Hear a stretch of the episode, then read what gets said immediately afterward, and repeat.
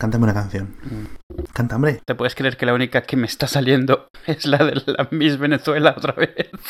¿Cómo era esa? No sé, no, es que me lo has dicho y es lo primero que me estoy... O sea, no la, no la voy a cantar. Ya, ya la has cantado en otros episodios. Pare- me siento idiota. canta, O sea, dije, ¿qué canción chorra canto? Y es la primera que me ha saltado a la cabeza. La de Miss Mundo, Miss Vene... No, la de Miss Venezuela. Miss Venezuela. No sé, no lo voy a hacer. No lo voy a... No vamos a caer ahí otra vez. Hoy no. Ana Copa, Copacabana. no sé, ese es por el estilo. ¿eh? Sí, sí, no sé, del, del palo. Todas las de esa época. Bueno, yo tuve una época en la cual oía todo esto todo el tiempo porque mi tío era, nunca supe muy bien, algo así como gestor de giras de Barry Manilow, ¿sabes? O sea, sí. No, No. O sea, no sé si era eso, pero sé que era el que, o sea, organizaba cuando el otro iba de conciertos y cosas así. Entonces teníamos un montón de merchandising, pero sobre todo las canciones todo el tiempo. O sea, me las sabía todas. Y claro, eso no es algo que te haga muy popular entre tus amiguitos con, con ocho años. hombre, ni una cosa ni otra, ¿sabes? Yo qué sé, es que... ¿sabes? No, además eso es como, tengo un frisbee, a ver tu frisbee, un frisbee con la cara de Barry Manilow el perfil ahí. Su careto ahí, súper... Bueno, que a lo mejor por entonces no tenía tanta cirugía estética. No, lo que siempre ha tenido es una nariz gigantesca. Entonces, claro, el perfil era, vamos, o Ah. sea, bueno, Madre. es que me acuerdo. no, yo creo que hace 20 años que no pensaba en eso. Ah, ¿sabes dónde sale esta canción? Mm. Que es de donde... Aparte de los Minions. En la segunda temporada, la primera temporada de Friends. La canta Rachel Ah. en una boda o algo así. Bueno, nada. Es que es muy clásica.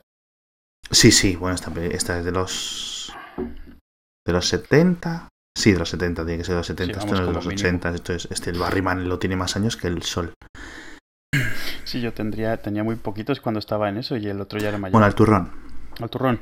Eh, hoy nos podemos presentar nos podemos presentar otra vez normal Vale, venga, ¿quieres que Venga. lo haga yo? ¿Tú? sí venga tú Eh, bueno, esto se hacía falta.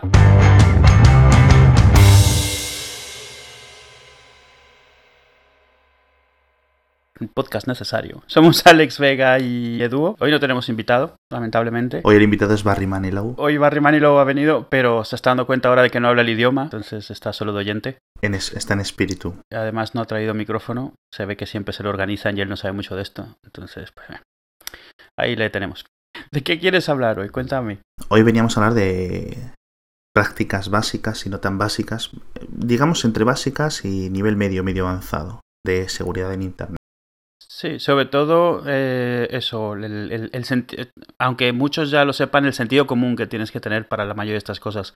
Ah, Es cierto que te puedes ir a lo muy técnico y explicar un montón de cosas, pero hay una serie de cosas que son básicas, saberlas y bueno, cada quien que decida aplicarlas o no, pero entenderlas, entender las implicaciones y entender, eh, sobre todo yo creo, cómo funcionan, cuáles son los riesgos reales, porque todo el tiempo te dicen que tu contraseña, que no sé cuántos caracteres, que uses comas y acentos y caracteres especiales, que no sé cuánto. Y la gente pues, se lo empieza a tomar como mantras, porque no entiende tampoco, o sea, del todo, un poco es más difícil, hasta ahí llega la mayoría de la gente. Entonces explicar a lo mejor un poquito por qué y cuáles son las... cuándo aplica una cosa, cuándo otra y qué- cuáles son medidas que puede tomar cualquiera relativamente sencillas. Exacto, eh, son cosas básicas para que no es, es decir, si la, por ejemplo, eres Edward Snowden y la NSA te está intentando traquear o los hackers de algún país te están intentando eh, se están enfocando en ti para intentar romper tus sistemas de seguridad en tu casa o los de en los, en tu casa o en el trabajo, donde sea. Esto no te va a servir de mucho, esto es a nivel, no te va a llevar para eso, ¿vale? Pero sí nos va a servir para el 99% de la gente para, pues eso, tener su Facebook seguro, su Gmail seguro. Por ejemplo, hace un par de días eh, se rompieron las medidas de seguridad de LastPass. Pues para intentar evitar siempre este tipo de cosas, ¿no? Entonces, eh, y luego cosas incluso más básicas, que no nos entren en la wifi Mm. de casa, etcétera, ¿vale? Entonces, obviamente, el principal control de seguridad o la base de la pirámide de la seguridad tiene que ser el sentido común.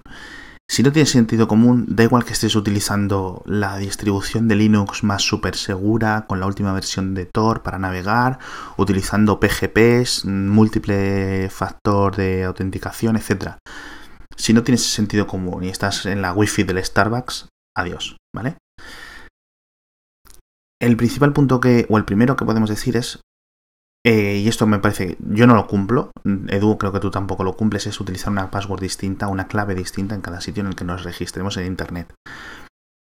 No, tengo una sola para todo, obviamente, pero tengo mis, mis, tipos de password. Tengo la password, tengo una password que uso en todas las cosas que no me importan, por ejemplo. O sea, las que son de una vez o de que me da igual si al final es una cosa que ha hecho alguien en su casa y que va a intentar hackearme algo. O sea, ahí no tengo Gmail, ahí no tengo Amazon, ahí no tengo nada de eso. O sea, por poner un ejemplo. Exacto, tampoco hace falta eh, siempre estar con una password en cada foro que nos registremos. O sea, sí, sí hace falta, mejor dicho, ¿vale? Mm.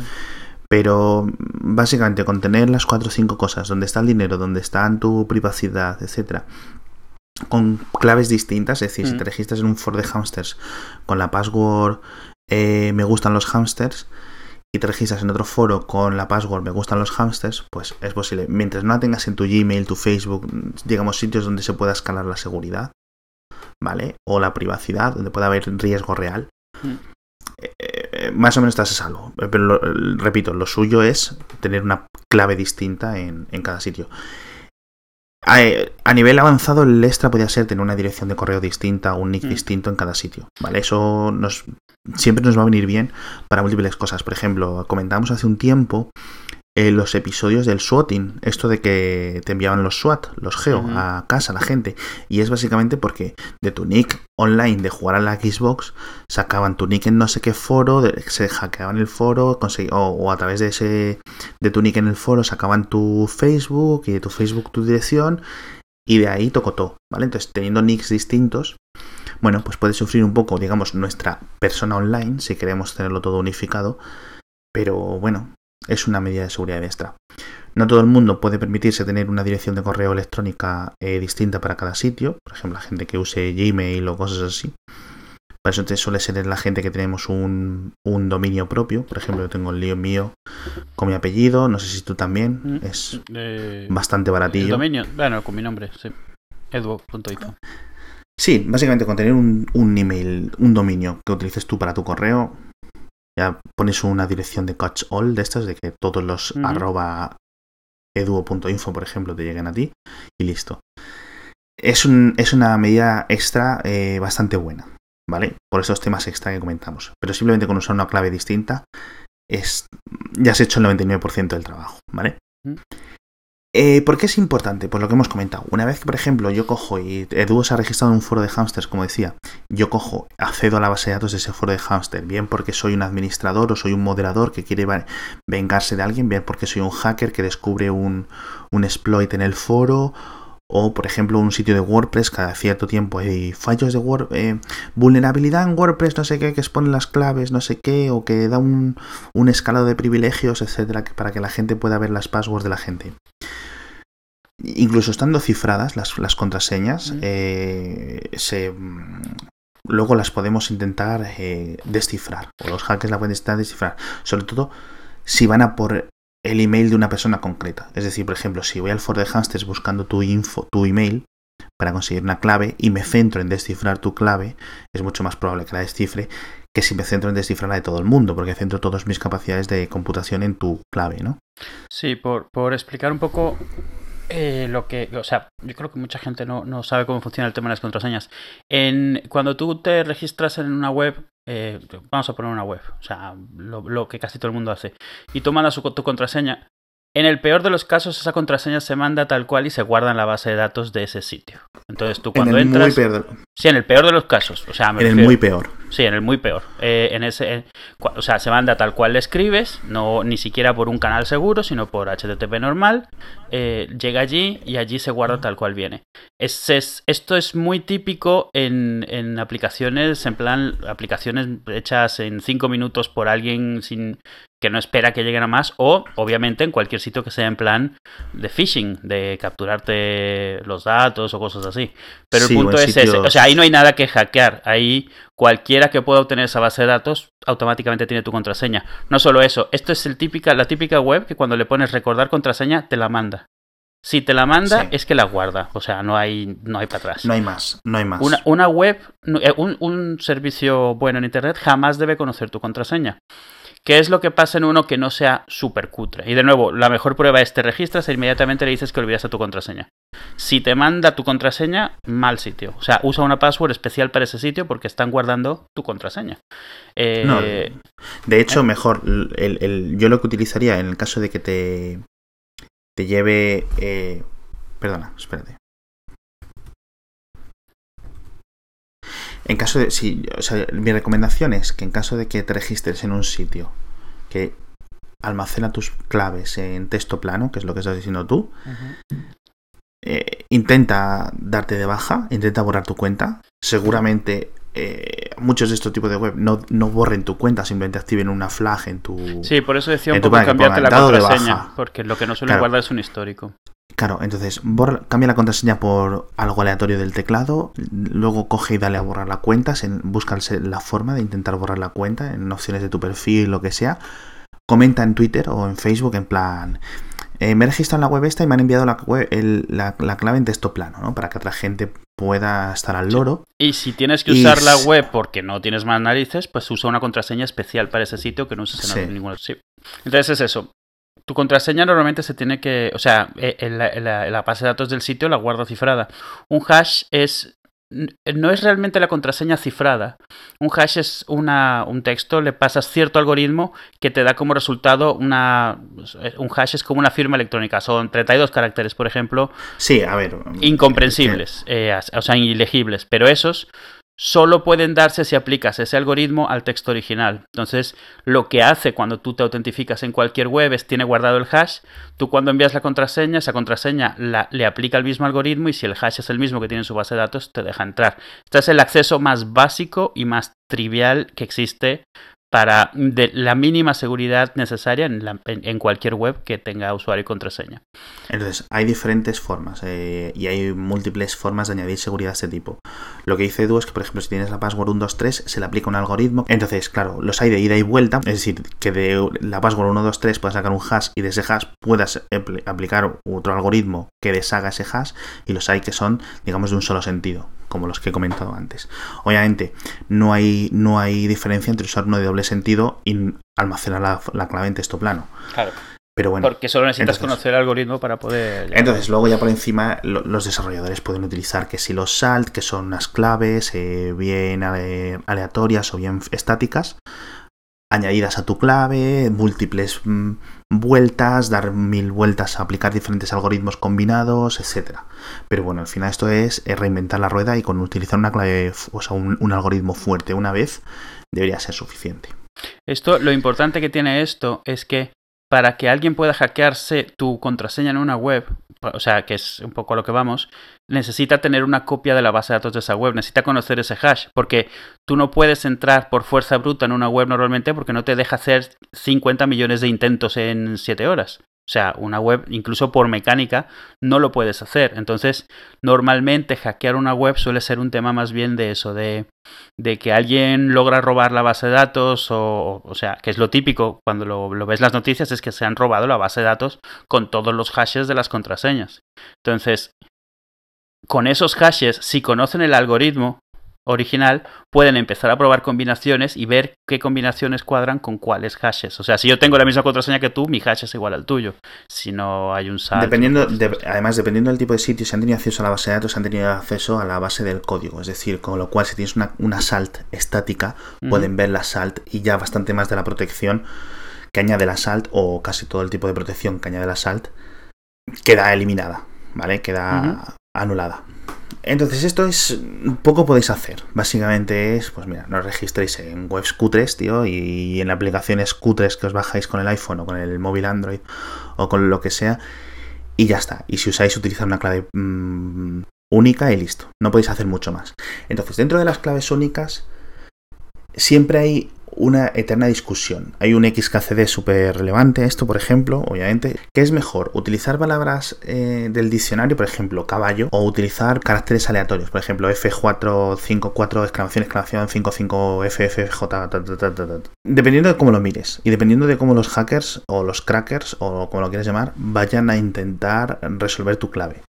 Y luego depende de lo fácil que te sea para ti una cosa u otra. Es decir, mm Si, por ejemplo, podemos asumir que en el español hay unas 100.000 palabras, más o menos. Yo qué sé, me da igual si son 110.000, si son 200.000. Voy a decir el número 100.000, ¿vale?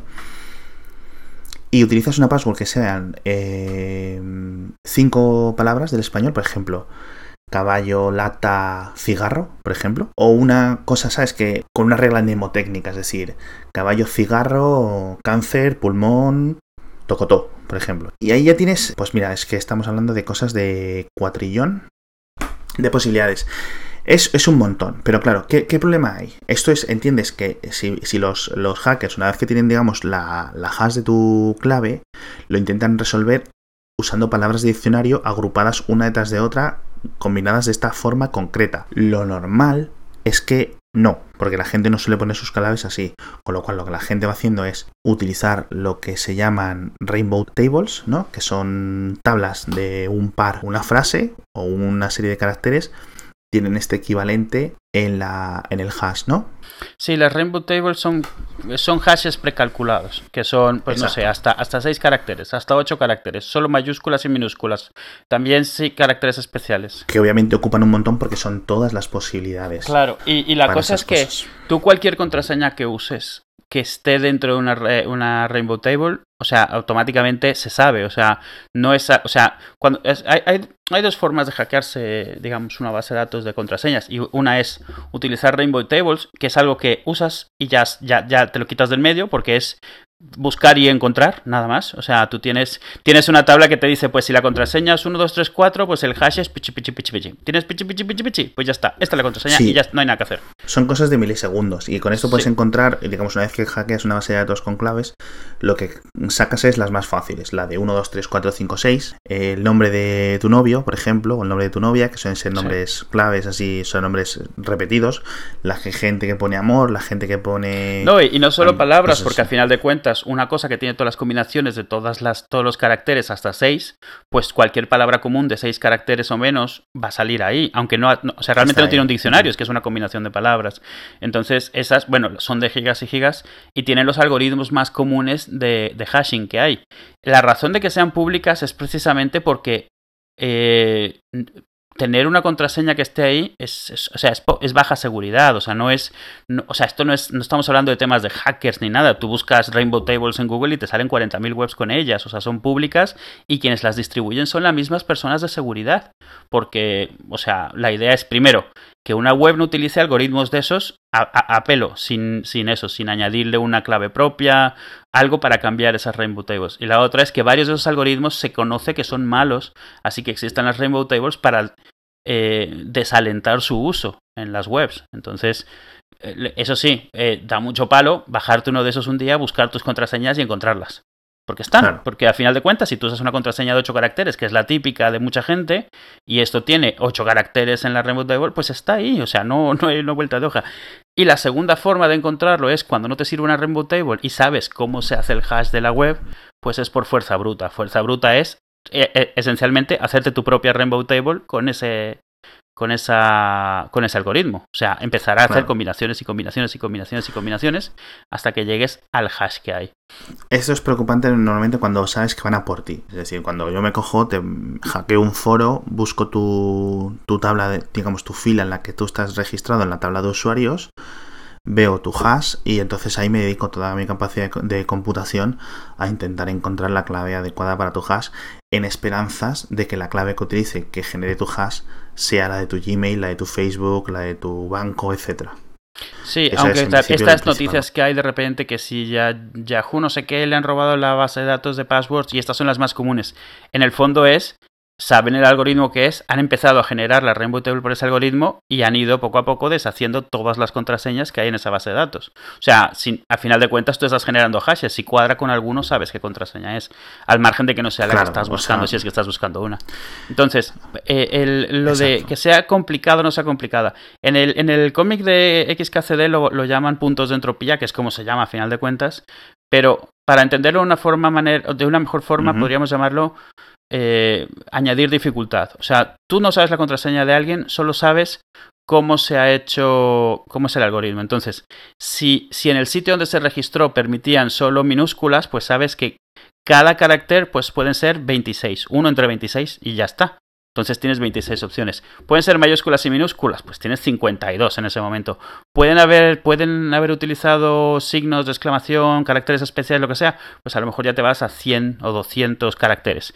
Y por, por cada uno de los caracteres en una contraseña, pues se multiplica. Si son dos caracteres en la contraseña, pues tienes 100 por 100. Si son 10, pues son 100 o sea, por 100, por 100, por 100, 100 eh, a, a, la 10. Y así te vas. Entonces, el tema es que cuando eh, se está rompiendo una contraseña por fuerza bruta, el ordenador, o sea, intenta todas las combinaciones posibles. O sea, él no sabe, a menos de que quien la está haciendo te conozca y haya metido eso antes, él no sabe cómo se llama tu novia, él no sabe en qué año naciste, él no sabe qué canciones te gustan, él no sabe cualquier cosa que tú hayas usado internamente para crearte esa contraseña. Entonces, si tú logras llenar esas necesidades, esa, ese mínimo de caracteres y combinaciones, no es más segura una contraseña que es exclamación arroba numeral, eh, almohadilla sí. digo, que una que es ABC. O sea, no es más segura, porque se tarda al mismo tiempo en encontrarla. O sea, si la persona que, que está haciéndolo sabe cuál es la combinatoria de esa web. Sin embargo, utilizar una frase larga que tú puedes recordar y, y, y, puede ser larga porque puedes recordarla. O sea, es muy difícil que claro. recuerdes 43 caracteres especiales, pero es muy fácil que recuerdes la letra de una canción que te gusta, por ejemplo. Exacto. Eso, eso es una, una, norma, una, lo del tener un verso de una canción mm. concreta. Eh, suele ser porque los versos se te suelen meter en la cabeza, siempre suelen ser memorables. Eh, en caso de que dudes mmm, si dice el, el, por ejemplo, el verbo del verso es en plural o en singular, etcétera, siempre puedes googlearlo rápidamente para tenerlo sí. fresco.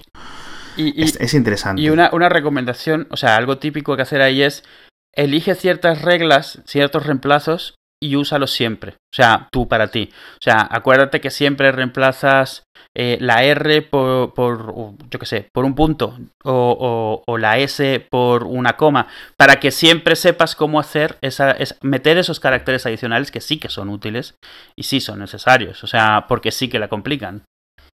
A ver, la complican, pero estamos dando cosas contradictorias. Primero, estamos diciendo usar una clave distinta siempre en cada sitio, con lo cual lo de los versos eh, puede tener más o menos sentido, ¿vale? Pero es básicamente son de diferentes puntos de vaguería. Es decir, lo suyo es, como hemos dicho antes, utilizar una clave de, distinta en cada sitio. Y mira, si eres tan vago o tan vaga como para no hacerlo, o no necesariamente vago, simplemente pues confiado, ¿no?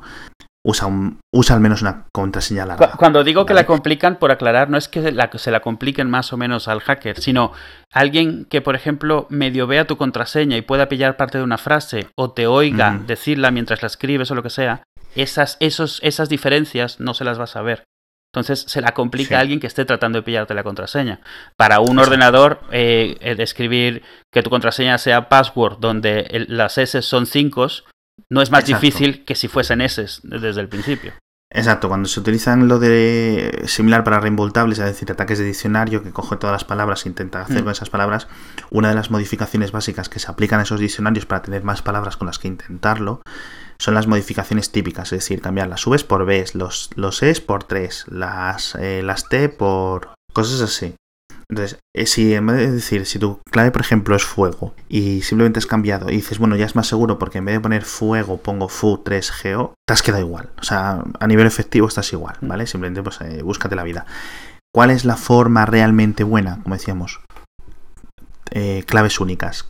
¿Cuál es el mejor método para tener claves únicas? Tener un programa o un software de algún tipo dedicado a que te genere claves únicas para cada sitio y te las almacene automáticamente. Es decir, todo el punto, toda la, gracia de esto es intentar que el software nos facilite la vida lo más imposible. Es decir, eh, ya hablaremos luego de programas recomendados, pero el punto es que todo sea automático, para que eh, sea casi igual de fácil o igual de difícil escribir una password repetida que una password nueva súper segura y única en cada sitio. Nos podemos ayudar a diferentes herramientas de software para llegar a este método.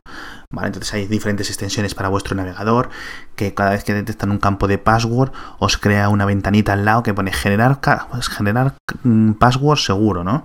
Y te genera una clave ahí de 50 caracteres y te la almacena eh, específica para el nick que has puesto, para el dominio que has puesto, etc. Eso, por ejemplo, para cosas de navegadores web o, o para cuando nos registramos en alguna web ya tenemos todo hecho ahí. No tenemos ni que olvidarnos ni nada, simplemente tenemos que tener cuidado luego, a posteriori, luego tenemos otro problema, es decir, tenemos un repositorio de claves en un sitio que hay que proteger, ¿vale? Entonces luego vamos a ver cómo, cómo almacenarlas. Yo creo que este punto lo hemos dejado por básico, ¿no? Sí, claves únicas, cuanto más largas mejor, no utilicéis realmente... Ah, otra cosa es, por ejemplo, la gente que dice, no, yo tengo una clave única y la clave única es lo siguiente cuando se registran en Google es patatas Google. Cuando se registran en Facebook es patatas Facebook. Cuando se registran en Yahoo es patatas Yahoo. Si alguien va por ti, lo va a sacar. Es decir, si he sacado, el, he sacado la base de datos del foro de hamsters y tu clave es patatas hamster, ten por seguro que voy a ir a por tu Gmail y voy a poner patatas Gmail, patatas Google, etc. Hasta que, hasta que entre. Es decir, a nivel de si alguien te está fijando y alguien va por ti, te van a encontrar así. Sí, y una cosa sobre lo que decíamos de fuerza bruta, eso, si tu contraseña es de 20 caracteres, no te la sacan. O sea, así. O sí, si van a por no, ti. No, no, no. Si, no a ver, si van a por ti, aún así, o sea, 20 caracteres, me refiero, 20 caracteres, pon tu 5 palabras eh, con espacios en medio. O sea, y palabras con espacio, ¿eh? Ni siquiera estoy diciendo caracteres ni nada. No te la sacan por la cantidad de tiempo que cuesta llegar ahí. Si saben que tiene 20 caracteres, sí. Pero si no saben y están partiendo de las contraseñas del principio, van a tener que probar contraseñas de 1, de 2, de 3, de 4, de 5, de 6, de 7, de 8, de 9 caracteres. Cada uno de esos va añadiendo, es un orden de magnitud más alto. Claro, vosotros con lo que estéis más eh, seguros. Yo es que si, si él no tiene límite, porque hay algunas webs que son estúpidas y te ponen un, un, límite arbitrario, por ejemplo, no puedes tener claves de más de 12 caracteres y mm. cosas así. Incluso los bancos, tío. A mí me parece, y además eso es lo peor, porque cuando un banco te dice reglas así, le está diciendo a un hacker cuáles son las reglas. Vale, no, no te preocupes en meter comas porque no las soporta, no pongas espacios porque no los soporta. Todo eso es quitarle complejidad. A mí me molesta mucho, pero pronto porque no es difícil que soportes todos los caracteres. A ver, entiendo que no soportes emojis, ¿vale? o sea, bien. Pero no es difícil que soportes eh, todos los caracteres normales. Básicamente porque eso va a tener que ir por un, por un algoritmo de cifrado. Sí. Eh, Primero, eh, cuando, antes de almacenarlo. Y, la realidad es, que mucho de esto viene por temas de codificación de caracteres y caracteres especiales que no, no son siempre los mismos, depende de lo que uses. Pero y cosas de legado, sí. Eso es histórico.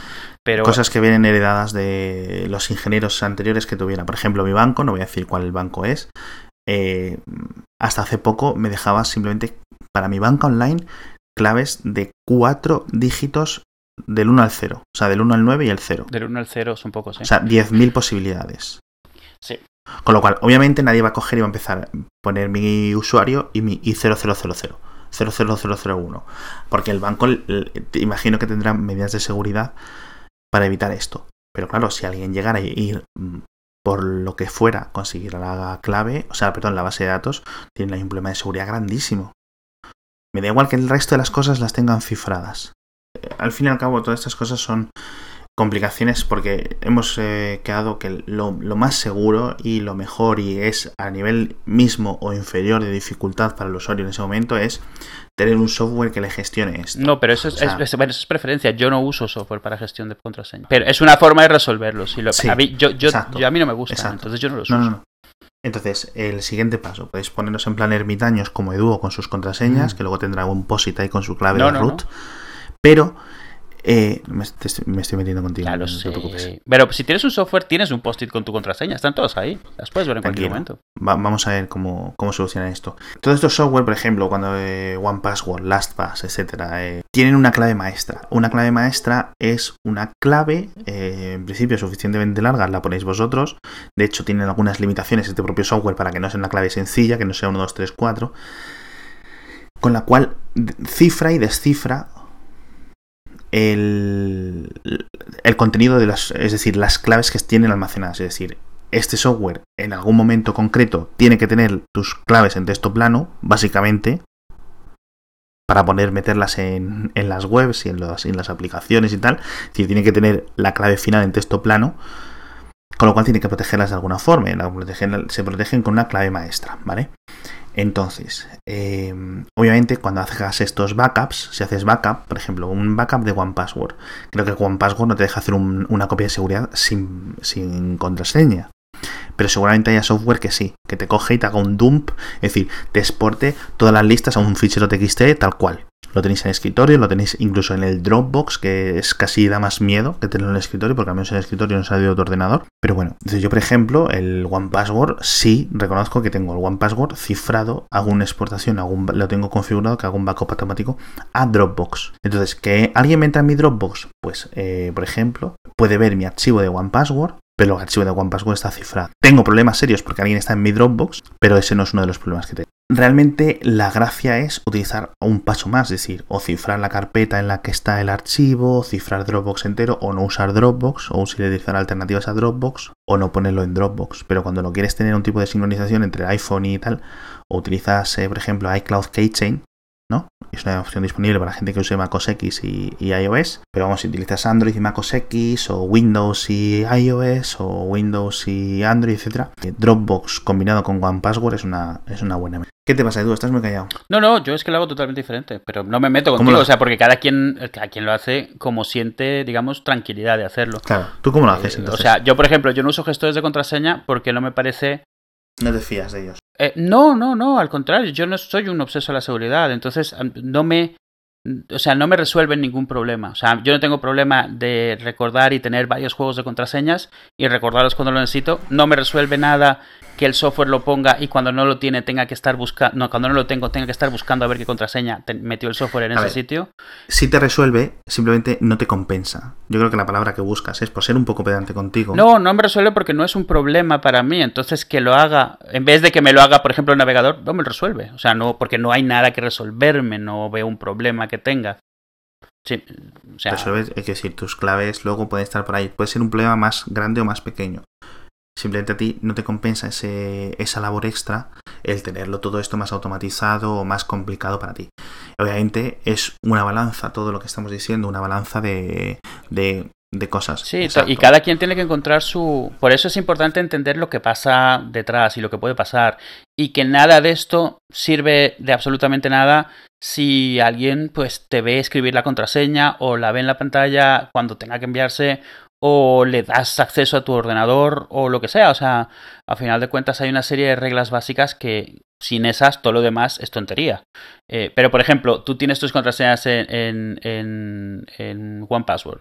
Yo las tengo en la cabeza. O sea, algún día llegará en el cual no me, me empiezan a acordar. O a lo mejor algún día me arrepentiré. Pero, o sea, quiero decir, porque resulta que haya puesto una de las fáciles en un sitio en el cual no quería que entrasen. Pero hasta ahora, te digo, es una especie de, de, balanza. Eh, pero, por ejemplo, eh, yo tengo un amigo que tiene todas las contraseñas en una nota del iPhone. Y para él es suficiente porque la gente tiene que saber, alguien que quiera verlas, tiene que saber que las tiene en una nota y que lo que tiene esa nota son contraseñas, porque lo ves a simple vista y no sabes que lo son pero él lo sabe. O sea, y entonces las tiene ahí. Para él eso es suficiente. O sea, no es que sea seguro, porque aquí lo importante es distinguir entre las partes que tienen que ser seguras de las partes que te dan seguridad a ti. En este caso, tener un post-it, por ejemplo, no es un problema si lo tienes en un sitio seguro. Tener un post-it dentro de una caja fuerte, por ejemplo, es seguro. Tener un post-it, eh, no tener un post-it, tener una nota, a lo mejor donde tienes las contraseñas, esa nota solo la puedes ver tú por la razón que sea, no digo que sea el caso de este, pues es seguro para ti. Tener. que se, eh, se, puede resumir en. Por ejemplo, has usado la palabra, tener un. has usado la expresión tener un POSIT dentro de una, dentro de una caja fuerte es seguro. Aquí, lamentablemente, no hay, no hay absolutos. Esto no es booleano. Esto, es, esto es seguro, esto es inseguro. Hay todo un, una escala de, de seguridad y cruzada con otro eje de comodidad. Cada uno tenemos que encontrar el, nuestro balance, que es lo que estamos diciendo los dos. Evidentemente, aquí lo que estamos es para daros, machacaros la cabeza con que no uséis el mínimo, que hagáis un mínimo este de trabajo y que tampoco os, os, volváis locos, es decir, que no tengáis que tener, por ejemplo, el nivel de seguridad que tenga que tener, por ejemplo, me voy a inventar eh, la gente de la NSA, los administradores de Wikileaks, esta gente tiene que ser paranoica claro, porque su trabajo requiere su, este tipo de paranoia, este tipo de precaución extrema a nivel total y a nivel constante. Vosotros, bueno, pues, sí, eh, tú decías que hay dos cosas, o sea, eh, decías la comodidad, la seguridad, y hay un tercero que es el contexto. Por ejemplo, si a, mí me da totalmente igual si alguien se hackease mi cuenta de Flickr, por ejemplo. O sea, literalmente me trae sin cuidado. porque no hay nada que tenga allí que me pueda meter en un problema o que no sea público eh, y no hay nada allí que no tenga en otro sitio. Entonces, me da bastante igual. Eh, no me da igual que me hackeasen, digo hackear la palabra por generalizar, o sea, lo que sea, que accediesen a mi mail principal, porque esa es la puerta de entrada a un montón de servicios que te mandan el reseteo de contraseña al mail. Entonces, el mail lo tengo mucho más controlado de lo que tengo Flickr, por ejemplo, por poner dos ejemplos diferentes. Eh, luego ya hay grados, o sea, no, o sea, Backblaze, por ejemplo, lo tengo bastante cerrado, pero Picture Life no. Por lo mismo que Flickr, ¿sabes? Porque yo no tengo. A mí no me importa si la gente viese mis fotos, ninguna de ellas es privada, me da totalmente igual quien las vea o que no, me da igual lo que haga la gente con las fotos que puedan encontrar mías, pero eh, otros sitios si los tengo muchos mucho más controlados. Entonces, eso también es importante. O sea, eh, volverse loco por cerrarte la contraseña de, un foro donde intercambias fotos de gente en pelotas, pues a lo mejor, o sea, tú decides si quieres que sepan si se puede asociar a ti o si no se puede asociar a ti. Pero otras cosas, sí, tu email tus, tus mails principales, los que usas para registrarte, esos son de lo más importante porque esos son la puerta de entrada a un montón de cosas. Y... Sí, luego hablaremos de puntos calientes y cosas así, por decirlo así, de cuentas concretas, como decíamos antes. Pues tenéis si no os vais a preocupar de, con todos los sitios, preocuparos al menos de vuestro email, de vuestro Facebook, eh, de vuestro Amazon, etcétera. Sitios que realmente importen que alguien tenga acceso en algún momento. Y ese es un buen ejemplo. Yo, por ejemplo, me preocupa más mi Twitter que mi Facebook. O sea, mi Facebook, si alguien lo hace, ¿sabes? Porque lo uso de Pascuas a Ramos para enviarle fotos a la familia. Entonces, me daría bastante igual. Pero me molestaría, por ejemplo, que alguien se hackease, yo qué sé, eh, bueno, mi Twitter, para empezar, o sea, directamente me molestaría bastante perderlo como lo ha perdido gente, porque se lo hackeasen. No porque viesen lo que tengo ahí, sino perderlo me daría mucho por saco. Entonces, sí. Y créeme, intentan mucho porque los twitters de cuatro caracteres están muy, muy solicitados. Muy, muy, muy, muy, muy. Entonces, un punto, siguiendo avanzando con el tema, que vamos a ver si nos da tiempo a, tratarlo todo. Las passwords, las claves, mejor que no sean datos personales. Es decir, voy a comentar aquí mi anécdota propia personal. Yo durante muchos años, al principio de cuando yo tenía internet, con las 56K, hace 12, 13 años, de clave utilizaba mi DNI. Entonces, en algún foro por ahí que no le haya llegado a cambiar en esa época, estará mi nick este viejo o algún nick viejo o mi nombre puesto y de clave mi DNI. Entonces es un problema de seguridad eh, extra, es decir, si alguien consigue esta clave de alguna forma, bien porque esté en texto plano, bien porque esté, bien porque alguien haya conseguido descifrarla, aparte de tener eh, mi nombre de usuario o mi email y esa contraseña tiene un dato personal mío. Es decir, un DNI tiene una estructura concreta, un número de teléfono tiene una estructura concreta, ¿sabes? Con lo cual se pueden identificar fácilmente quiénes son o fácilmente qué tipo de datos son. Con lo cual, si se puede evitar, pues mejor que mejor. Otro consejo buen y interesante es usar cosas del estilo de Touch ID. Esto que tienen los iPhone desde hace mm. un par de años, ¿no? Si es posible, utiliza Touch ID. Es mucho más mm, eficiente que claves largas y cortas y lo que quieras. Sí, cada vez más aplicaciones lo están soportando además y la verdad no solo es más rápido, es más, bastante más seguro. Es más cómodo y bastante más seguro. Mm. Ahora, por ejemplo, va a venir con Android, con lo cual si compráis un teléfono con Android que venga con este soporte, os pasáis un iPhone nuevo, que mm. estos dos, últimos años que tienen esta cosa, siempre, siempre, siempre para desbloquear el teléfono para todo. Toco toco con la con la huellita del pulgar, por ejemplo. Mucho más seguro, más cómodo, lo que yo digo, y, poco más decir. O sea, siempre preferible utilizar cosas biométricas a passwords em, concretas, digamos de texto, ¿vale? Luego, utiliza, hay gente, este, este, repito, estamos diciendo las cosas básicas porque es que tenemos que empezar por ahí. Utiliza un pin en tu teléfono móvil, en tu smartphone. La gente, mucha gente va sin pin por la vida o sin pin o sin clave de desbloqueo. Es decir, por ejemplo, le coges el iPhone a alguien y le haces el, lo del deslizar hacia la derecha y tienes el móvil. ¿Sabes? Es que no se lo pongo porque es que si estoy viendo el móvil cada rato me da palo tener que estar poniendo el número. Vale, bueno, pues pone el típico esto del contador de dos o tres minutos, ¿no? Que tiene mucha gente. Por ejemplo, si estás en Android, no sé si esto la soporta iOS. No en Android que cuando salgas de casa, cuando estés, por ejemplo, conectado a la wifi de casa, se autoactive el bloqueo de, terminal. No, en y pero si estás en casa, por ejemplo, pues con los en Android se puede hacer fácilmente. Si estás en casa, que no se te bloquee el teléfono, digamos, cuando, lo, cuando bloqueas la pantalla, que no se bloquee el teléfono con código, ¿vale? Eso es una medida de seguridad básica, pero que conviene bien tener en cuenta. Una vez que alguien, por ejemplo, tiene acceso a nuestro teléfono, bien porque nos lo haya pillado desbloqueado por algún motivo, porque nos lo haya quitado del bolsillo, porque nos lo haya quitado de la mano durante. mientras lo estemos usando, por ejemplo, en el metro, alguien que te coja te quite el teléfono y se vaya corriendo con él. Hay una medida de seguridad extra que siempre podemos utilizar para aplicaciones concretas, digamos, de información confidencial o información, digamos, sensible. Muchas de estas aplicaciones, me viene a la mente la de Dropbox, suelen tener eh, una clave propia. Es decir, aunque tú tengas acceso al móvil, cuando vas a abrir la aplicación de Dropbox te pide una clave extra, un pin o lo que sea. Está bien tenerlo activado, ¿vale? Mucha gente no lo pone, es que por lo mismo tipo, por vaguería. Vosotros sabréis, cada uno sabréis cuál es la mm, posibilidad de que os roben el teléfono y cómo, etcétera. Y si tenéis algo ahí que os importe, porque pues a lo mejor no. Yo, por ejemplo, el otro día, eh, hablando de los pines de teléfono, para que veáis lo estúpido que es, otra norma básica es que no utilicéis mm, cifras, por ejemplo, la gente que utiliza un pin de cuatro números, no utilicéis cifras memorables, no utilicéis, la gente suele utilizar, por ejemplo, su fecha de nacimiento. Entonces, por ejemplo, en tu caso, 1832, ¿no? de puta. Pues.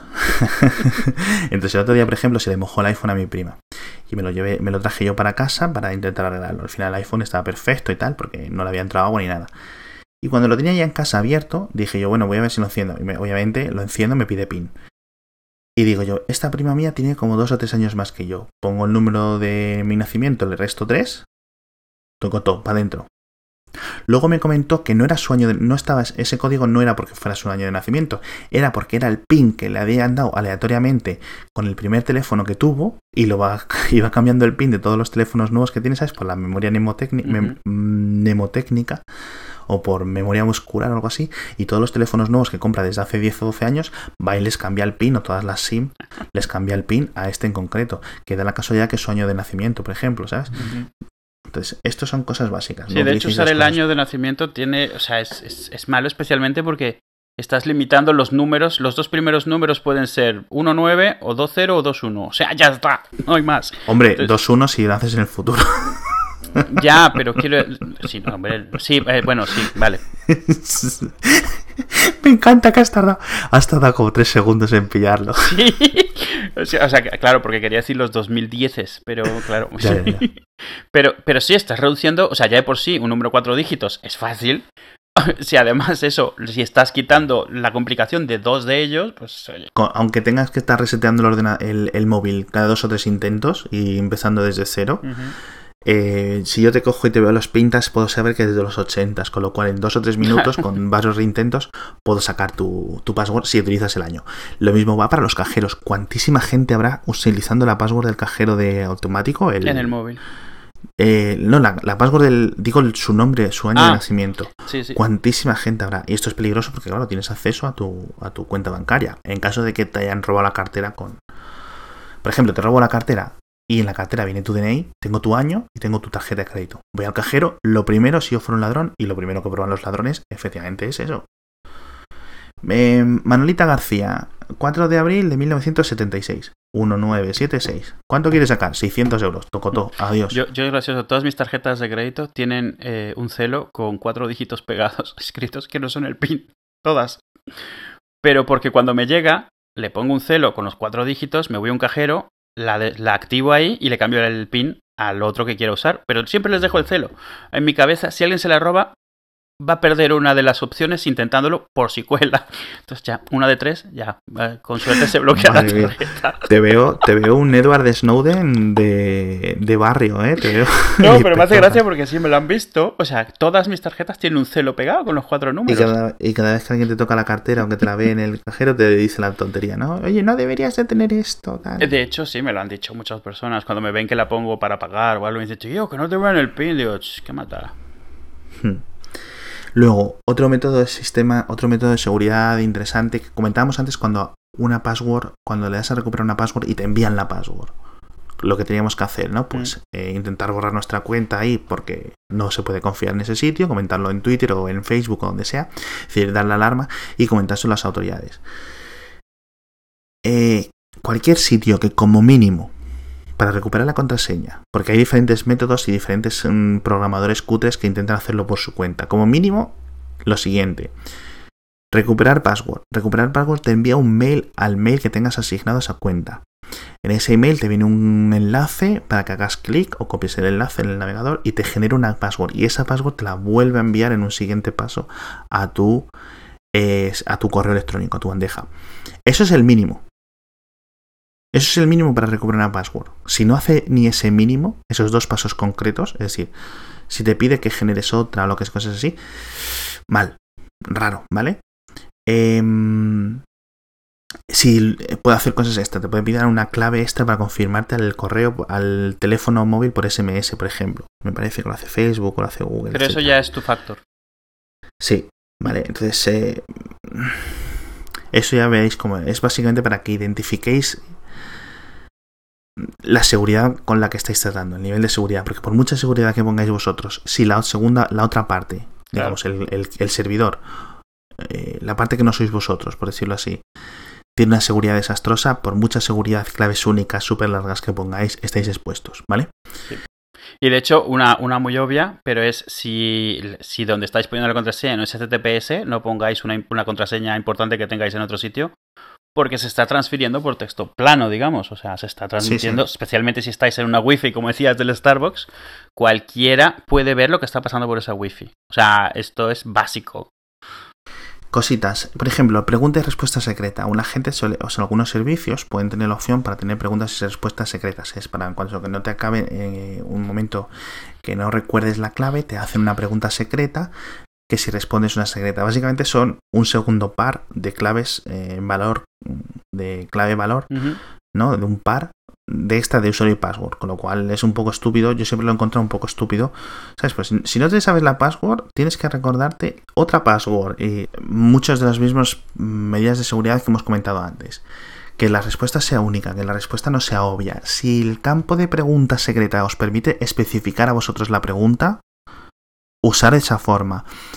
De hecho, yo abogo, o sea, el, el nivel extra que es que eso lo rellenéis con generadores de software de claves, como lo hemos comentado antes, de estos que te generan una clave larguísima y os generáis dos claves, es decir, os generáis dos cosas, una para la pregunta secreta y otra para la respuesta secreta, y generáis dos números aleatorios o dos cadenas de texto aleatorias para la pregunta y como para la respuesta, ya digo, y las almacenáis en ese programita y ya está. A eso siempre va a estar más seguro.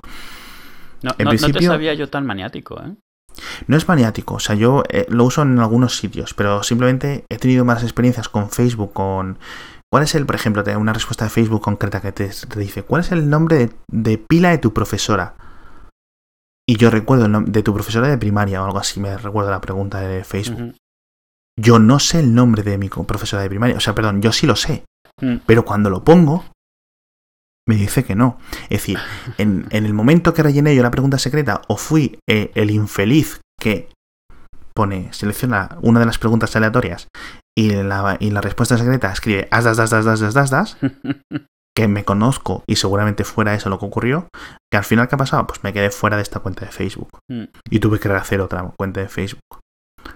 Esto tiene los mismos problemas que las contraseñas. La gente, digamos, si te están intentando em, ir a por ti, van a intentarlo. Si el nombre de tu madre es fácilmente sacable, una vez que accedes a tu Facebook, la gente suele tener Facebook bastante público, eh, con lo cual, pues hacer el nombre de el nombre de soltera de tu madre, o el nombre o el apellido de tu madre, o el nombre de tu madre, cosas así, o el, cosas así se pueden sacar.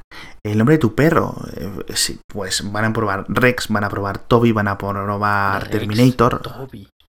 ¿Sabes? Nombres comunes de perro. Aplicaros el mismo nivel de paranoia o de seguridad que aplicáis a las contraseñas, aplicadlo tanto a la pregunta como a la respuesta secreta. Esto es súper importante, ¿vale? Porque siempre van a intentar, y es uno de los métodos más eh, utilizados por las vías de la, lo que le dicen la ingeniería social para intentar sacar las claves. Es decir, no, no os van a sacar la clave, la clave como tal, pero sí van a poder acceder al sistema. Y una vez que acceden un sistema, por ejemplo, si te acceden a tu correo electrónico de esta forma, como comentaba Edu antes, eh, entramos en uno de los puntos calientes. Es decir, una vez si tienes tu correo y te has registrado en otro sitio con correo, con ese correo, quiero decir, procediendo a hacerlo de recuperación de clave, tienen una pueden acceder a otros servicios. Y esto es lo típico, típico, típico que es eh, alguien te accede al Gmail y a partir de ahí, que es lo que pasó a las famosas enta, a estas famosas que le sacaron la clave de, iCloud con un bug de iCloud y a partir de ahí empezaron a resetear sus claves de otras cosas. Y ya está. Básicamente tú vas, a Amazon, pones tu email, pones el email al que has accedido, le das a resetear password y ya tienes el proceso para generar una password nueva y entrar en el Amazon. Tal cual, ya está. Y a partir de ahí, sí. Entonces, este es uno de los puntos graciosos que entra en lo que decíamos en el principio, que es que si podéis tener un email único para cada sitio, perfecto. Pues Añade una capa de dificultad extra para este tipo de, intentos de conseguir vuestra identidad o de acceso a vuestros datos personales. Mm. Y yo creo que en el campo de las passwords lo hemos dado por más o menos por por explicado. No sé cuánto tiempo llevamos hablando de las passwords, entonces ahora vamos a hablar un poco de más cosas eh, dentro de la seguridad. De todas maneras tienes presente que este va a ser uno en el cual nos van a decir todo lo que no hemos dicho y todo lo que hemos dicho mal. Ah. No, no, y perfecto, porque eh, lo importante, cuando hacemos este tipo de episodios, lo hacemos un poco, tanto para tenerlo para nosotros eh, refrescado en la memoria, como para que si de las 10 cosas que te contamos, si tú eres un tío que eres bastante, que lo sabes de internet y tal, si de las 10 cosas que te contamos te sabes 9, pero hay una que no te acordabas o no sabías que era así o no te suena, perfecto, mira, oye, una cosa más que te has llevado. O, que te interesa saber más y ya con eso has visto que hay más, sí. Estos, eh, además, este tipo de episodios, bueno, suelen gustar y la gente lo suele agradecer. Entonces, por esto lo hacemos. Dentro ya de, siguiendo en el tema del sentido común, eh, llegáis a, un nuevo piso, tenéis un nuevo alta de, internet en casa y os llega un router wifi. El router wifi antes venían con unos, ¿te acuerdas de cuando venían con sin clave o con web? Mm. Web es el, digamos, el protocolo. Mm, el protocolo, el primer protocolo que hubo para, para proteger, comillas, comillas, proteger wifi. Para proteger wifi. Mm. Eh, entonces, dos pasos que hay que aplicar cada vez que nos viene un, wifi, un, router wifi nuevo a casa. El primero es cambiar la password del router, es decir, esta que se entra poniendo 192 haciendo el local por el clave. Es decir, os va a venir con una password genérica del router, por ejemplo, admin admin, root root, admin root o algo así. Cambiarla. Lo siguiente, cambiar la, la password de la wifi, cambiar el nombre de la wifi, y poner el tipo de protección de Wi-Fi al más, al más, digamos, al más seguro que encontréis que vuestros dispositivos. Que va a ser WPA2. WPA PSK2 o algo así, es el mm. más estándar. Es decir, si tienes un iPhone original con iOS 3, por ejemplo, por decirlo así, que no soporta WPA PSK2, si tu router está con ese tipo de cifrado, tu iPhone no va a poder acceder. Me lo estoy inventando, no sé si el iPhone concreto no puede acceder, imagino que sí. Pero se puede dar el caso de que, por ejemplo, la Wii, la Nintendo DS, por ejemplo, que en mi caso me ha pasado, no soporte en VPA. Entonces tengas que o abrir la Wi-Fi o usar web o cosas así, que es un poco estúpido, pero bueno. Hay incluso algunos routers que te permiten emitir varias Wi-Fi distintas, con lo cual puedes tener apagada una, encender otra, etc. Esto es básico. Mínimo, mínimo, mínimo. Cambiar la clave de acceso al router, la de acceso al router, al, digamos, a la gestión del router. No la clave, de la Wi-Fi, la clave con la que manejas el router, con la que abres los puertos, la que accedes a, a la configuración propia del router. Cambiar el nombre de la Wi-Fi y cambiar la protección de la Wi-Fi al más posible, aparte de la clave de la Wi-Fi que te viene por defecto. Esto es lo mínimo. A partir de ahí, que queráis añadir blacklist de IPs o whitelists, es decir, permitir solo el acceso a determinadas IPs de vuestra red local. ¿Vale? Pues eso como queráis. Que queréis configurar. Exacto. No, puedes añadir IPs, o sea, asignas IPs fijas a tus ordenadores. Ah, bueno, dices para Exacto. sí. Exacto. Quitas el DHCP, que es un. Siempre puede tener algún problema esta de seguridad, tener el DHCP. Y específicas IPs fijas. O las MAC. Por ejemplo, las MAC también se pueden, digamos, eh, ¿cómo se dice? Spoof. A falsear, ¿vale? Las Mac. es, aunque eh, necesitas saber cuál tienes que poner, pero sí. La Mac no es la Mac, no es el Macintosh, es la Mac, es la. No sé las cifras. El identificador de la tarjeta de red. Es decir, cada iPhone, cada Raspberry, cada ordenador que os compréis, la tarjeta de red con la que accede al Wi-Fi o al Ethernet o tal, tiene una clave concreta. Y esa clave es única para ese ordenador. Es decir, es como un DNI del ordenador cuando se conecta a Internet. ¿Vale? Entonces, eh, eso obviamente pues se puede, como es público, como el ordenador lo está emitiendo constantemente, ¿vale? Se puede copiar y hacerse pasar por ese ordenador. Lo cual, bueno, sus problemas de seguridad concretos, ¿vale? Pero otro punto de esta seguridad. Vais a un centro comercial, pone o un aeropuerto. Habéis el iPhone y no queréis gastar datos de vuestra tarifa de datos o no tenéis tarifa de datos porque tenéis un iPod Touch o tenéis un una PSP, yo qué sé, me lo estoy inventando, ¿vale? O un ordenador normal sin 3G. Nunca, por el amor de Dios, jamás, jamás he dicho en un sitio que ponga wifi gratuito, free wifi, estas cosas. Primero, no suelen ser, no es que no sean gratuitos, es que no funcionan. Y lo segundo, básicamente lo que van a hacer es ponerse entre vosotros y Internet e intentar interceptar todo el tráfico que, que vaya por ahí. ¿Verdad? O sea, esto es básico. Sí, no es de que lo vayan a hacer todo donde se vea, pero vamos, es, es, algo que se puede hacer cuando controla, cuando tú controlas el router, o sea, cuando controlas la wifi, puedes hacer muchas cosas con los datos que ves. Eh... Sí, exacto. Entonces, eh, tenéis que estar muy, muy desesperados para, para utilizar un tipo de estos wifis. Si, eh, por ejemplo, veis a un McDonald's, pues bueno. No, McDonald's y Starbucks porque tienen un tema de reputación. Exacto, pero si vais a la wifi de Casa Paco, pues a lo mejor puede haber problemas de seguridad. Uno que yo, por ejemplo, confío es la wifi del Apple Store, de un Apple Store.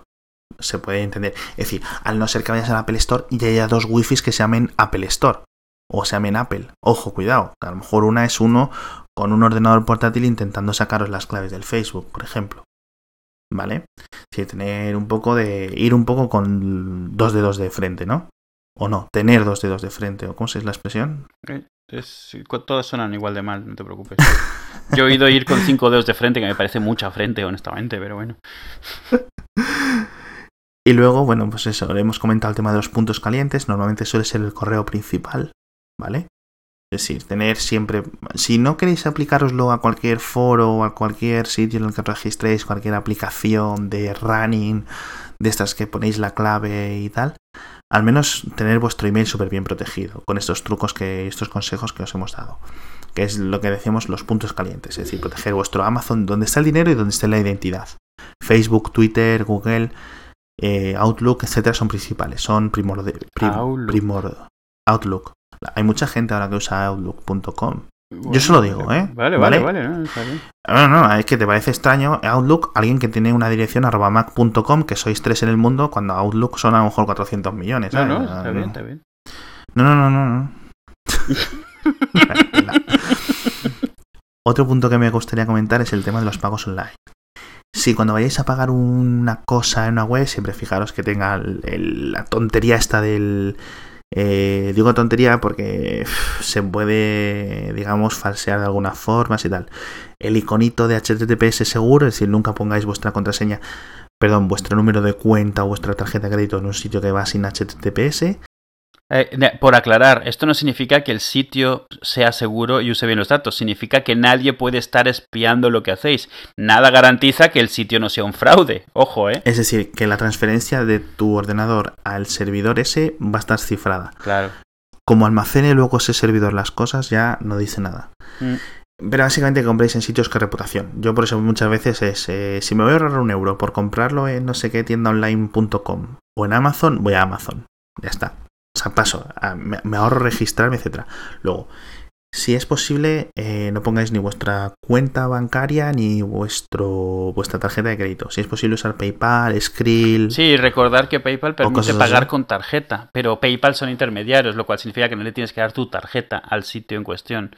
Esto es importante. O sea, cuando no sabes dónde estás pagando, y tu tarjeta, o sea, eh, a menos de que tengas con tu banco puesto que tengas que aprobar los pagos con la tarjeta, que, o sea, yo lo tengo, por ejemplo, cuidado con eso, porque si no conocéis la web, pues perfectamente puede estar, o sea, es muy fácil electrónicamente teniendo los datos empezar a hacer cargos antes de que te des cuenta, te han secado la tarjeta. Cuidado con poner la tarjeta de crédito. Hay gente que tiene tarjetas de débito a las que les mete el saldo a medida que lo va necesitando. Eh, yo, por ejemplo, utilizo, si hay PayPal, suelo pagar por PayPal que me cobra la tarjeta. Bueno, últimamente pago con ING, pero porque ING me pide una validación de dos factores, o sea, de autentificación de dos factores si no, no lo haría, cosas así, porque ahí sí ya, hoy en día en el mundo electrónico, secarte una tarjeta es algo que toma tres segundos. Para cuando te das cuenta, o sea, vale, luego puedes disputar y te lo devuelven, pero mientras tanto te joden. Entonces. Claro, tienes que ir a ponerte una denuncia a la comisaría para que te lo devuelvan, etcétera. Entonces, eso lo de siempre. Si podéis usar PayPal, yo por ejemplo siempre tengo algo de dinero en PayPal, no mucho, pero siempre está bien tener algo de dinero para no tener cargos extras de paso a la tarjeta y cosas así. Eh, mejor que poner el número de la tarjeta. Si podéis utilizar luego métodos en extras de seguridad, como por ejemplo eh, Apple Pay, Android Pay, etcétera, perfecto, mejor que mejor. Nunca nadie va a ver nada, ¿vale? Y yo creo que con esto hemos cubierto más o menos todo. Eh, me gustaría también comentar un poco por encima el tema de lo que es la aplicación, o sea, perdón, la autenticación de múltiples factores, mm. ¿vale? Y ya mm, un poco, eh, bueno, lo vamos a dejar para otro, para otro, para otro momento, básicamente por encima. La autenticación de doble factor siempre es importante, siempre, siempre, siempre, eh, si queréis, eh, usadla. O sea, es muy recomendable. Nosotros dos la recomendamos, mm. ¿verdad, Edu? Mm. Es decir, sobre todo para lo que hemos recomendado, para los puntos calientes, para vuestro Gmail, que tiene un soporte fantástico para 2FA, que es Two Factor Authentication, y cosas así. Esto es que, aparte, para entrar en tu cuenta desde clientes que no estén previamente autorizados, te requiere una autorización extra. Esta autorización extra me imagino que eh, por Google me parece que va por SMS. Sí, sí la, autentificación en dos factores realmente significa que para poder entrar a un sitio, para poder autentificarte necesitas algo que sabes y algo que tienes. Eh, para que nadie que solo sepa una de las dos partes pueda acceder. Alguien puede saberse tu contraseña, pero si no tiene, por ejemplo, la tarjeta de coordenadas del banco típica, que eso es una autentificación por dos factores, pues no puede entrar. O eh, el típico token estos que te cambia de contraseña cada, cada minuto. Es, o sea, eso es tener dos factores. Los dos factores los llevas tú. Uno lo conoces y uno lo llevas encima. Es también cuando te mandan un SMS con, un, con cuatro dígitos que tienes que poner. Es lo que hace ING. Sí, o con ocho dígitos. Sí, lo que sea. O sea, que no importa, vamos. O sea, eh, eh, y eso eso asegura que alguien que te roba la tarjeta no tiene, no tiene suficiente para hacerlo. Alguien que te roba la contraseña de, el pin que tengas o lo que sea, no tiene suficiente para hacerte daño con eso. Eh, Exacto. Está bastante bien. Es, es, es cierto, es cierto que es un coñazo adicional. Porque significa que no puedes entrar y ya está. Y en muchos casos, depende cuál sea el segundo factor, puede que lo pierdas, no lo lleves encima, pero la, la molestia vale la pena. Yo, eso, o sea, al contrario, por ejemplo, de los gestores de contraseñas, lo de la autentificación por dos factores es algo que defiendo muchísimo, porque es tan sencillo eh, adoptarla, en el sentido de adoptarla en tu rutina, que y los beneficios son tan grandes que ahí sí sobre todo para cosas físicas eh, las tarjetas eh, exacto lo, repetimos otra vez los puntos calientes vuestros es decir donde esté el dinero donde esté la identidad protección mm. extra todo lo que podáis eh, yo, por ejemplo, lo paso, ¿sabes cuando lo paso muy mal? Cuando voy para el pueblo mm. o me voy de vacaciones y sé que a lo mejor allí me va a dar por comprar algo por internet, con lo cual necesito la tarjeta de coordenadas. Entonces llevo la tarjeta de coordenadas y a veces que me da por coger y digo, bueno, pues como es una tarjeta de tamaño carnet, la meto en la propia cartera. Es decir, van, si alguien me roba la cartera, va tanto mi DNI como mi tarjeta de crédito como mi tarjeta de coordenadas juntas. lo suyo sería por lo menos como mínimo llevarlo, yo que sé, en la guantera, en otra cartera. Sí, pero la ventaja que tienes ahí, el problema de esto es el mundo electrónico ha hecho que ciertas cosas sean muy rápidas de hacer. Entonces, la ventaja que tú tienes si alguien te roba la cartera es que te das cuenta muy rápido. Entonces puedes llamar y lo que sea. O sea, es más probable que te des cuenta y puedas llamar para cancelar las tarjetas o, para reportar el robo. El problema es el otro, el problema es ese electrónico. Tú no hay nada que te diga que tu tarjeta están usándola para comprar cosas de, China. O sea, taca, taca, taca, taca. De repente ves y te llega una notificación del banco que está sobregirado y, tú no, sabes qué, ha pasado. Eh, entonces, o sea, ese es el problema, es sobre todo de tener la copia fácil. La tarjeta si te la roban es cierto, es, es, un problema, pero por lo menos normalmente te das cuenta cuando te roban la cartera. O sea, es, es, raro que te tardes dos días en darte cuenta que te han robado la cartera pero que se sepan tu contraseña, eso es algo que sin que te des cuenta mientras te estás tomando una cervecita, te están por ahí secando la tarjeta. Es, un ejemplo. Eh, luego me gustaría comentar un tema que no es tanto de seguridad, eh, por ejemplo, enfocado al tema de claves y tal, como hemos estado comentando, pero sí es un tema de seguridad genérico que conviene recordar y siempre tener en cuenta, que son extensiones extras para los navegadores que nos van a ayudar con esto. Entonces, por ejemplo, si utilizáis OnePassword, tenéis las, extensiones oficiales de OnePassword para vuestros, para todos los navegadores, para Internet Explorer, para Safari, en Android, en Windows, en iOS, etc. Tenéis para todos y está muy bien utilizarlas. Luego, recomendaciones que siempre hago yo para la gente. Eh, extensiones que voy a las vamos a poner en las notas del episodio, con lo cual si no, si no os queréis quedar con la copla ahora. HTTPS Everywhere, que es como se llama, HTTPS Everywhere, es decir, HTTPS en todas partes, es una extensión que me parece que está para Chrome, para Firefox, para tal, creo que esta es de la FF, de la Electronic Frontier Foundation de los Estados Unidos. Y básicamente es una extensión que cuando estés en una web que tiene soporte para HTTPS y tú estás por protocolo sin cifrar, por HTTP, te redirige a la versión segura. Ya está, ya está. No tenéis que recordar vosotros poneros tal o eh, confiar en que la web, en caso de que tenga esta forma, esta forma cifrada, os, os pase o redirija a la web cifrada. Es muy básica, es, pero es bueno, está empezando a haber eh, un movimiento hacia hacer que HTTPS sea el valor por defecto de, de las conexiones. O sea, es más, eh, cuando programas ahora para, para el nuevo sistema de MacOS 10, si no usas HTTPS en tu aplicación, tienes que crear excepciones especiales. Por defecto solo tienes acceso a HTTPS. Y eso está bien. O sea, eso está bien porque es una buena costumbre que es transparente para el usuario. Pero la diferencia en cuanto a lo que estás haciendo es literalmente como tener abierta la ventana a poner unas cortinas, o sea, la, privacidad que te, que te da. O sea, si, estás usando HTTP, HTTP, estás literalmente gritando lo que haces a quien quiera escuchar. Eh, y, me parece bien esa, esa, esa tendencia, digamos, esa moda. Hmm. Luego, eh, esto no es específicamente de seguridad. En este sentido, me voy a explicar. Eh, siempre está bien tener, yo recomiendo uBlock, que es una extensión que hace bloqueo de tracking y publicidad y tal pero que básicamente lo que sirve es para bloquear anuncios. ¿Por qué la recomiendo si es para bloquear anuncios? Porque muchas veces con estos anuncios, con estos banners, sobre todo con los banners, vienen incluidos un montón de códigos de rastreo y de seguimiento que vienen bien para tener bloqueados, ¿vale? Es una medida esta de seguridad si estáis un poco paranoicos, si queréis reducir la carga de vuestro navegador, etcétera, ¿vale? Entonces, siempre recomiendo, yo por ejemplo, recomiendo usar uBlock, que es un poco más, es código abierto, no está controlado por ninguna empresa concreta, como por ejemplo el caso de AdBlock Plus, va a bloquear todo, no es como AdBlock Plus, que AdBlock Plus tiene pues eso, algunos acuerdos que le pagan X millones para que se muestren sus anuncios y tal.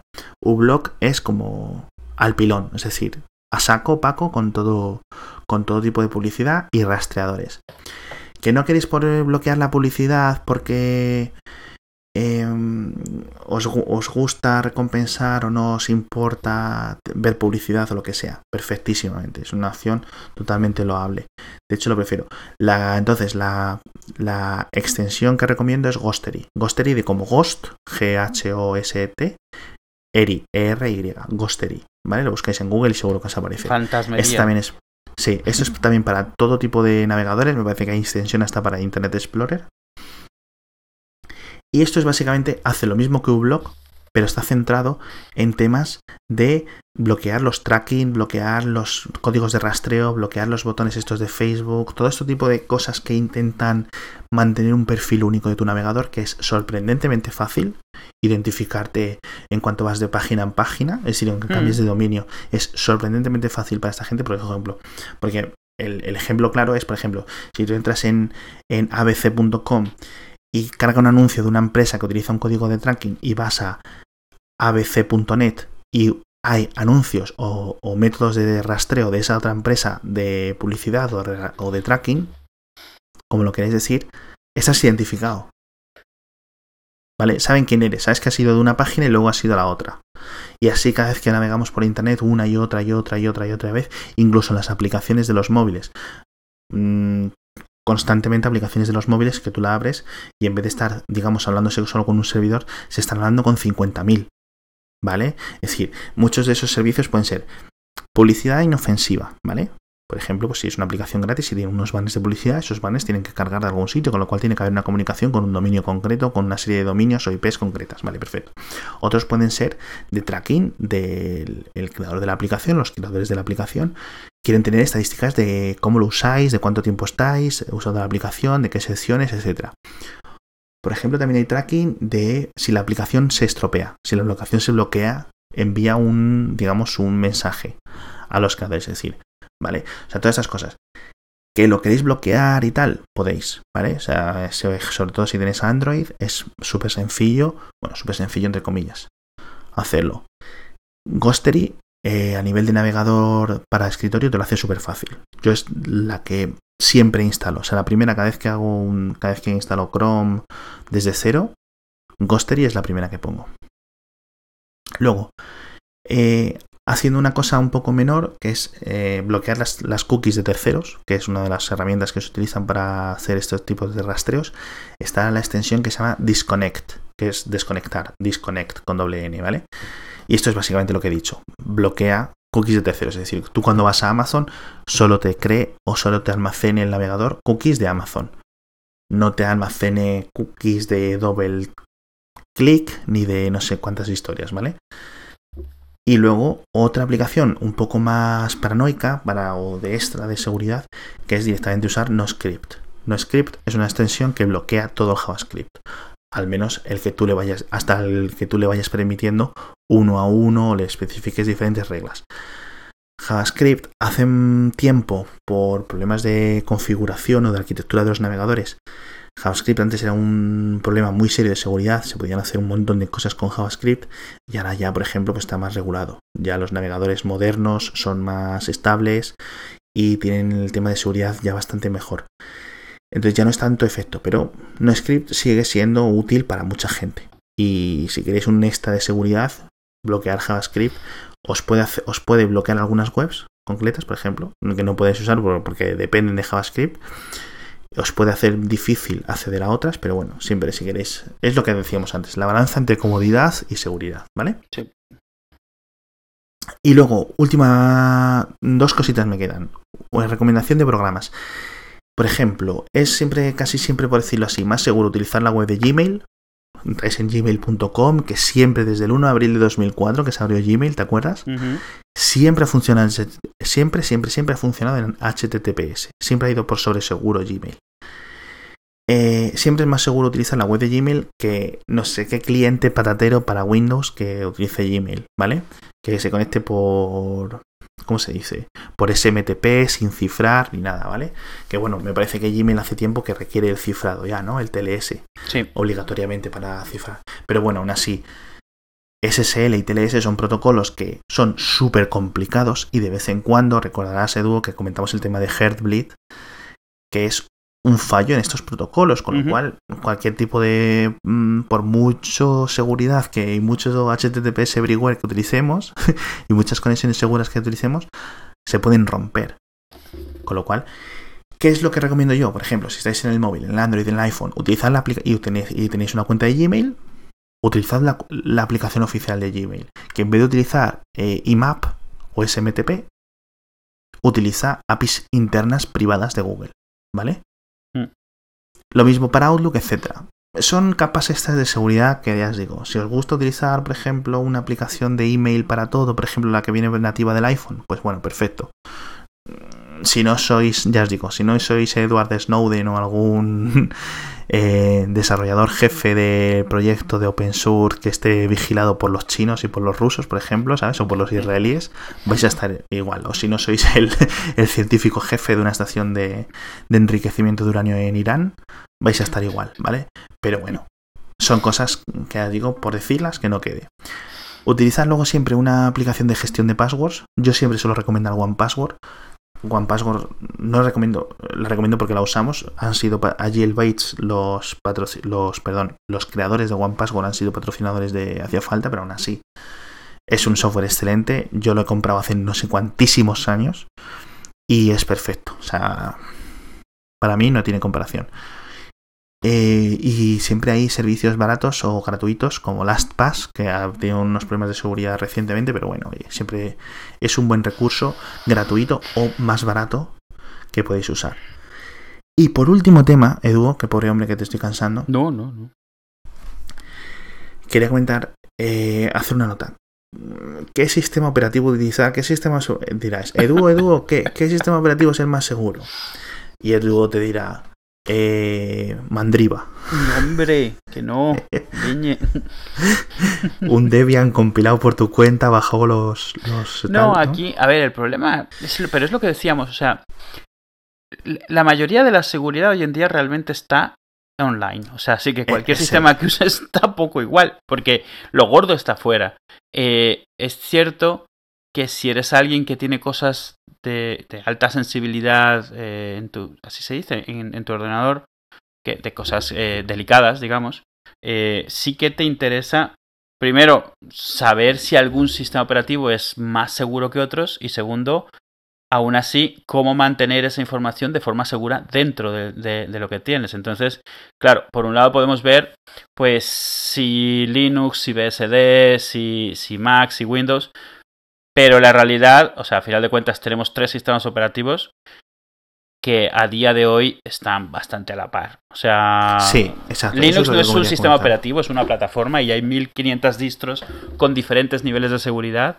Eh, hay quien, quien opina, yo entre ellos, que hay no Linux, Unix que no son Linux, que son mejores en el tema de seguridad, pero al final de cuentas sacrifica su usabilidad, así que Linux es la única opción viable y ni siquiera Linux, sino las distros, digamos, relativamente populares que tienen, para la, mayoría de la gente, quiero decir, pues que tienen, que son usables para el día a día. Básicamente, aquí hay cinco o seis opciones. Estamos hablando de Windows, OS X, Ubuntu o alguna variación de Ubuntu, Android, alguna variación de Android y iOS. Fuera de ahí son temas y usuarios minoritarios. Entonces, eh, básicamente está todo a la par. La clave, la clave realmente es tener el sistema operativo actualizado, a la última versión mm. dentro de esa versión. Eh, si, es posible tenerlo actualizado a la última versión en general, es decir, si lo tenéis el Mac OS X sin actualizar, digamos, de versión, lo tenéis en Snow Leopard, o estáis en Ubuntu 12.04, por ejemplo, aún, o estáis en Windows 7 o en Windows Vista, peor, ¿vale? Eh, es mejor estar en Windows 8.1, es mejor estar en Ubuntu, pues no sé cuál será la actual, 15.04, es estar en Yosemite, es estar en iOS 8, es estar en Android 5.1, etc. Siempre es lo más importante, con lo cual, que si os preocupa la seguridad y tenéis que compraros un móvil, pues eh, muy importante, o bueno, más o menos importante, o tener el Android, un Android que os ofrezca la posibilidad de tener la última versión, con lo cual, pues un Nexus, un Motorola, etcétera o tener un iPhone y siempre mantenerlo actualizado lo máximo posible y actualizarlo lo antes posible. Eh, que tenéis un ordenador en casa, lo mismo. Windows actualizado al tope con la autorización automática, es decir, que no requiera que vosotros hagáis el trabajo, porque entonces se os va a olvidar, que es uno de los puntos claves que hablamos en el tema de las copias de seguridad, tiene que ser automático. Todo lo que podáis automatizar es mejor que lo automaticéis. Es decir, es decir estamos en el año 2015. Ya no somos cavernícolas. Hemos hecho ordenadores, hemos hecho software para que hagan el trabajo por nosotros. Vamos a dejarles hacerlo por nosotros. Ubuntu, Debian, me da igual. Todo con tenerlo actualizado a la última versión y dentro de esa versión a la última subversión, por decirlo así, vais a ir seguros 99,999% de las veces. ¿Vale? ¿Queréis extras capas de seguridad? Usar Tor. Usar Tor Browser. Usar un VPN. ¿Vale? Que por ejemplo lo podríamos haber comentado. Mm, coger tokens de autenticación de múltiples factor, eh, múltiples tipos de autenticación biométrica, ¿sabes? Iris, por ejemplo, me parece que hay un par de smartphones que leen el iris, ¿no? Eh, Touch ID de Apple, Android Pay, perdón, Android, eh, ¿cómo tiene, cómo le llamaron el Android? Android en el 5. Android M, perdón, ya soporta. Si podéis comprar un teléfono Android con soporte para huella digital, mejor que mejor. Etcétera, mil cosas. Pero sobre todo lo que decimos a lo largo de todo el episodio, sentido común e intentar que mm, no sea súper fácil. Es decir, pensar vosotros por vosotros mismos. ¿Cómo de difícil sería para Eduo sacar mi contraseña? Si creéis que Eduo o yo, que somos unos mindundis, podríamos sacaros vuestra contraseña, fatal, ¿vale? Fatal. empezar por proteger vuestro navegador, proteger vuestro sistema operativo, proteger vuestra wifi, proteger vuestro Gmail, vuestro Outlook, vuestro Amazon, vuestro Facebook, vuestro Twitter. Teniendo esas 5, 6, 8 cositas hechas, está hecho todo. Es decir, nadie, a no ser que seáis, como digo, gente que os vaya ni que os haya filtrado una agencia gubernamental o alguien que os haya cruzado, que os haya cruzado y sea súper experto, estáis protegidos. Y nada más por hoy, Edu, ¿verdad? No, no, al final. Yo creo que ha quedado un, nos ha quedado un balance bien entre lo exhaustivo y lo básico. Bueno, ha sido un poco decir 27 cosas, eh, pero hay mucho donde tirar. O sea, aquí la idea es, primero, a quien le interese algo más nos puede preguntar, podemos ahondar sobre algún tema. Eso es. Segundo, eh, si nos equivocamos, pues decírnoslo y corregimos porque estamos un poco... O sea, entre lo que sabemos, lo que intentamos resumir y, que es la una de la mañana, pues, o sea, puede que algo se nos vayan palabras o cosas así, no pasa nada, o sea, porque aquí el chiste es aprender. Súper agradecidos, eh, haremos un follow-up porque seguramente esto eh, vendrán emails y vendrán preguntas, recordad alex.com, edu.com o en twitter falta. Ahí mismo nos ponéis alguna duda o nos decís alguna, alguna errata que hayamos dicho, alguna pregunta que tengáis, lo que sea, y lo comentaremos. Eh, claro, obviamente lo que dice Edu es la una de la mañana. Yo, por ejemplo, llevo despierto desde las 3 de la mañana del día anterior, con lo cual a lo mejor os he contado una paranoia concreta rara. Entonces veamos. y sí, porque, o sea, exacto. O sea, eh, estos son temas que si rascas hay muchísimo en todos los sentidos. Entonces la idea es un poco decir muchas cosas y, ver que, que, que da un interés en especial. Sobre todo porque nos escucha gente muy técnica y gente mm, eh, que empieza a estar aficionada. Entonces, claro, eh, la gente, o sea, para unas personas nos hemos quedado cortos y para otras llevamos hablando en griego durante una hora. Exacto. Entonces, eh, que cualquiera que sea vuestros dos casos, es decir, que hemos dicho que, por ejemplo, el protocolo PGP o no lo hemos comentado, que creo que no lo hemos comentado el PGP, no, y lo, tendremos que haber comentado cómo funciona, perfecto, seguramente lo comentemos otro día. Que os habéis quedado con cuando hemos dicho SH, SHA 256 el, cuando hablábamos de los hashes el principio, nos ponéis un email. ¿Qué ¿Qué es esto que me comentáis? ¿Me podéis explicar esto mejor? Etcétera. Sí, que el cifrado no funciona como hemos dicho, nos lo decís, lo hemos resumido mal, lo resumimos bien otra vez. Vais a las notas del episodio y tendréis 50.000 enlaces, o por lo menos las notas que pongamos, ¿vale? Y poco más. Muchas gracias por escucharnos. Adiós. Adiós.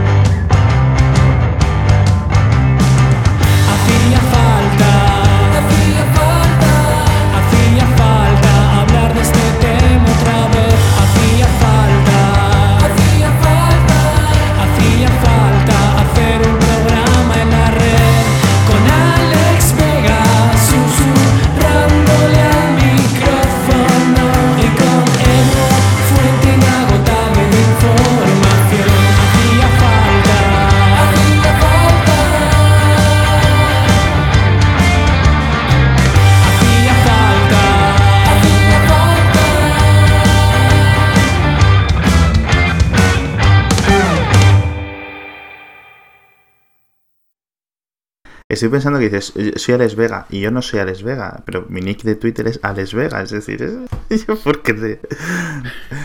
¿Sabes que yo me enteré que, te, que eras Alex Alejandro Barredo eh, como a los seis años de, conocerte? hay que elegir, chicos, hay que elegir nicks con vuestro nombre, tío. claro, claro. No, tú, tú lo tienes fácil. Esa gente que se pone de nick eh, Mac2748ZZ y de repente se vuelve medio popular y dice, bueno, pues nadie sabe cómo llamarles, nadie les asocia. Un día deciden cambiarse el nombre, nadie tiene ni idea de quiénes son. O como cuando, por ejemplo, alguien en Reddit ha hecho algo maravilloso, ha puesto un comentario súper ingenioso y llega a BuzzFeed o a Huffington Post y cosas así. El usuario de Reddit, Cocksucker69, 69 Anal Rape, puso un comentario. alguna, vez, alguna vez lo comentamos, ¿no? Los típicos emails que te pones de adolescente y cuando te das cuenta los sigues arrastrando ya de mayor y, Sí, sí, sí, sí. O sea que la gente tenía que tener un mail, por lo menos un email con su nombre completo, ¿no? Sí. En fin, yo creo que podemos utilizar, empezar por, digamos, unos consejos o unas... Esto está quedando un poco el programa estos de, por las mañanas, del saber vivir y de estos morning shows que echan en la tele, en plan, ¿cómo evitar el cáncer? Pues te comes una rodaja de limón con un poco de perejil a la luz de la luna de mayo y ala, se te quita el cáncer de colon. ¿Qué te parece, Susana? Hoy muy bien, muy bien, gracias. Y a, y a las noticias, el tiempo y a parante. Edu, por favor, para mí, porque si no me paras, no, no hacemos nada. Tú, tú para ver las gilipolleces, porque si no paro aprovechando el corte este, creo que voy a empezar desde el principio, ¿vale? Lo siento, lo siento, lo siento. Pero no me estaba gustando, ¿eh? Yo te, yo te veo que voy a discrepar contigo a la mitad de las veces, ¿eh? Y es que tengo un enfoque muy diferente a la, la seguridad. O sea, no es menos seguro, es diferente. Bueno. ¿Le doy a la claqueta o cómo? No, estaba pensando si empezar desde el principio, principio del todo o solo desde parte, pero creo que es mejor desde el principio. Joder, no salimos de aquí hoy. Eh, uy, call recorder, no es, he grabado, ¿verdad? Dime que no. Hostia. Que nos, Sí, que nos reímos, sí. ¿eh? Nos reímos, ¿eh? Uh, qué susto, me cago en la mar tú. Es que como no lo veo,